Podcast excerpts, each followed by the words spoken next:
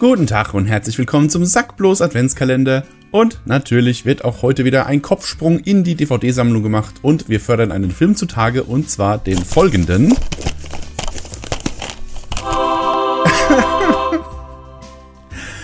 Bill und Ted Face the Music oder auch Bill und Ted retten das Universum im Deutschen, warum auch immer. Also ich finde Bill und Ted Face the, Face the Music ist der bessere Titel. Ah, es ist schon wieder ein Film, den ich noch gar nicht geguckt habe. Was ist denn los dieses Jahr? Das ist ja schlimm. Äh, ja, Problem ist, ich habe ähm, mir Bill und Ted Face the Music habe ich mir Anfang letzten Jahres, glaube ich, gekauft. Weil ich in dem Kino wegen Corona nicht gucken konnte, habe ich mir halt dann auf DVD gekauft und habe gedacht, okay, die ersten beiden hast du jetzt auch schon ewig nicht mehr geguckt. Du machst jetzt so einen Marathon. Ja, ich gucke die ersten beiden erstmal vorne weg und guck dann erst den dritten. So, und jetzt äh, ist das Jahr schon wieder rum und ich habe keine Gelegenheit gehabt, drei Bill und Ted Filme am Stück zu gucken, weil äh, ja, hat sich halt nicht ergeben und ich will es trotzdem durchziehen. Das heißt, ich habe noch ein bisschen was vor.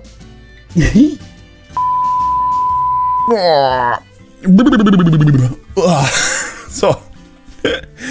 Alle Bill und Ted, alle drei Bill und Ted Filme durchgeguckt. Huiuiui. Da entfällt mir doch ein spontanes Vollen Kanne, Hoshi. Ähm, ja, also Bill und Ted Face the Music. Ähm, ich habe mir, ich, ich bin ja immer so ein bisschen skeptisch, wenn es heißt, ja, da kommt jetzt nach zig Jahren, kommt jetzt auf einmal eine Fortsetzung zu einem Kultfilm, den es halt früher mal gab und so. Und also das geht halt ganz oft schief. Ja, ich habe da so Vibes von, teilweise von Blues Brothers 2000 und so, das war ja eine ganz furchtbare Gurke. Die Musik war, war zwar cool, aber ne, das funktioniert halt selten, solche alten Sachen nochmal aufleben zu lassen. Aber ich muss sagen, Bill und Ted Face the Music, der hat funktioniert. Den fand ich gut.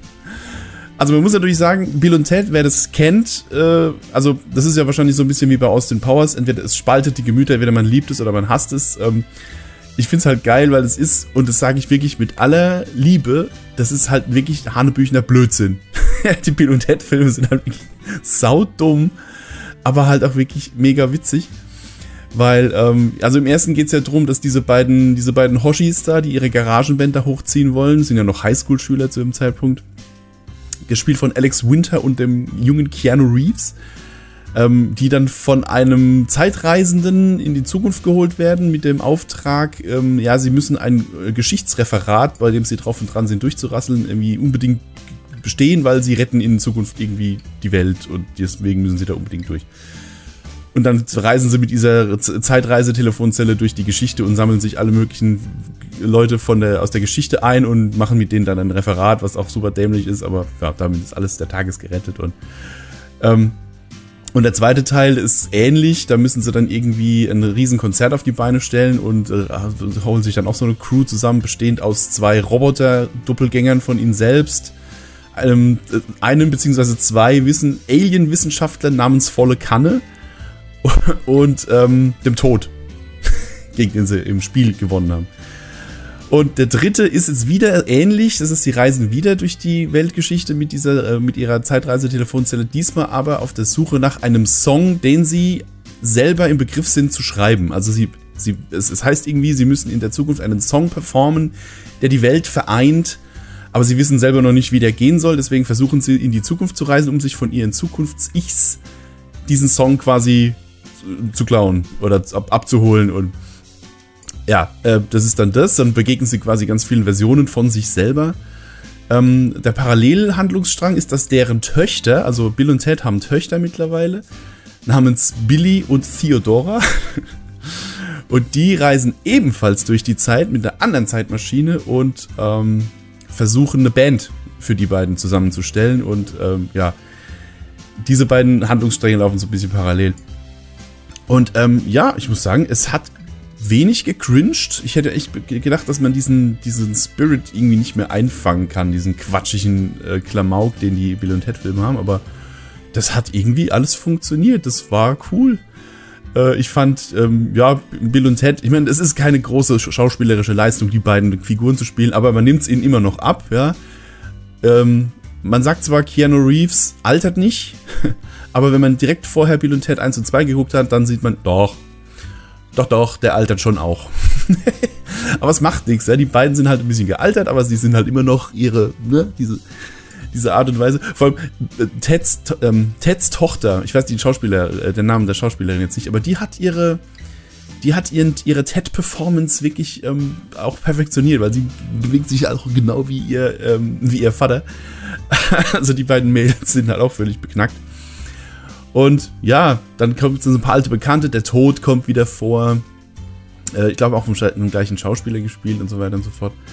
Ähm, es wird dann auch sowas etabliert, was ich eigentlich nicht so mag in Fortsetzungsfilmen, wenn dann zum Beispiel sowas ist wie in dem Fall, dass man gesagt kriegt, ja, diese Band, die sie im, am Ende des zweiten Teils zusammengestellt haben, die haben sich dann, nachdem ihnen der Ruhm zu Kopf gestiegen ist und so weiter und so fort, haben die sich wieder getrennt und alles gegen die Brüche und so weiter und so fort. Ah, sowas mag ich eigentlich nicht so, weil ne, damit wird halt ganz schnell mal so ein Happy End von einem Vorgängerfilm einfach gekillt, wenn sie es nicht wieder ähm, gut aufbauen und das dann wieder retten am Schluss. Ähm, haben sie in dem Fall geschafft, ähm, aber es ist halt wirklich, am Anfang ist so dieses, ja, die wilden Hengste, diese Band gibt's nicht mehr und die, die Ehen der beiden, also die haben ja ihre Prinzessinnen, die sie im ersten Teil aus dem Mittelalter entführt, also entführt haben, haben sie jetzt geheiratet und ihre Ehen sind aber so ein bisschen am Kriseln, weil Bill und Ted, die beiden, können ähm, sich nicht als Einzelpersonen in diese Beziehung einbringen. Also irgendwie reden die immer von, ja, Bill und Ted, wir lieben, wir beide, wir lieben euch. Ja, die können so nicht sagen, diese Paare funktionieren als Einzelne und dann gehen sie zur Paartherapie und so weiter und so fort. Das ist alles so ein bisschen so. Oh. Ähm, aber ja, es ist alles nicht so tragisch und es wird auch ganz nett aufgelöst am Schluss und ähm, ja, was gab's noch? Es gibt einen Killer-Roboter, der wird aus der Zukunft gesandt, um die beiden umzubringen, beziehungsweise zu verhindern, dass die diesen Song kriegen. Und das ist so ziemlich der sympathischste und albernste Killer-Roboter, den ich äh, jemals in einem Film gesehen habe. Und ähm, ja, Dennis. ich fand den cool.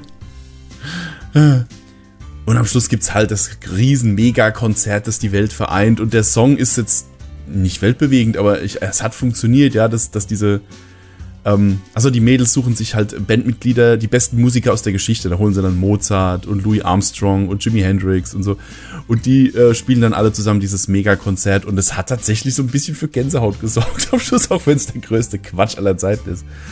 Ähm, ja, abschließend muss ich sagen, also wer mit den ersten beiden Bill und Teds äh, was anfangen kann und hatte vielleicht bislang Bammel, sich diesen neuen noch anzugucken, guckt ihn. Der ist gut.